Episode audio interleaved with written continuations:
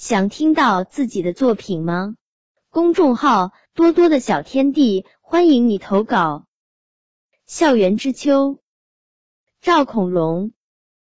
夏娃娃刚走，秋姑娘就踏着轻盈的脚步来了。她越过了田野，跨过了城市，来到了我们美丽的校园。看，秋风吹来了蓝天，吹黄了大地，吹走了夏天的炎热，也把我们的校园吹得五彩缤纷。在吹风的吹拂下，小树的叶子也慢慢飘落，给我们美丽的校园铺了一层金黄色的地毯。小草也悄悄的换上了金黄色的衣裳，远远望去，就像一条金色的带子。再看校园中的小香树，他们像一对精神抖擞的士兵一样，守护着我们美丽的校园。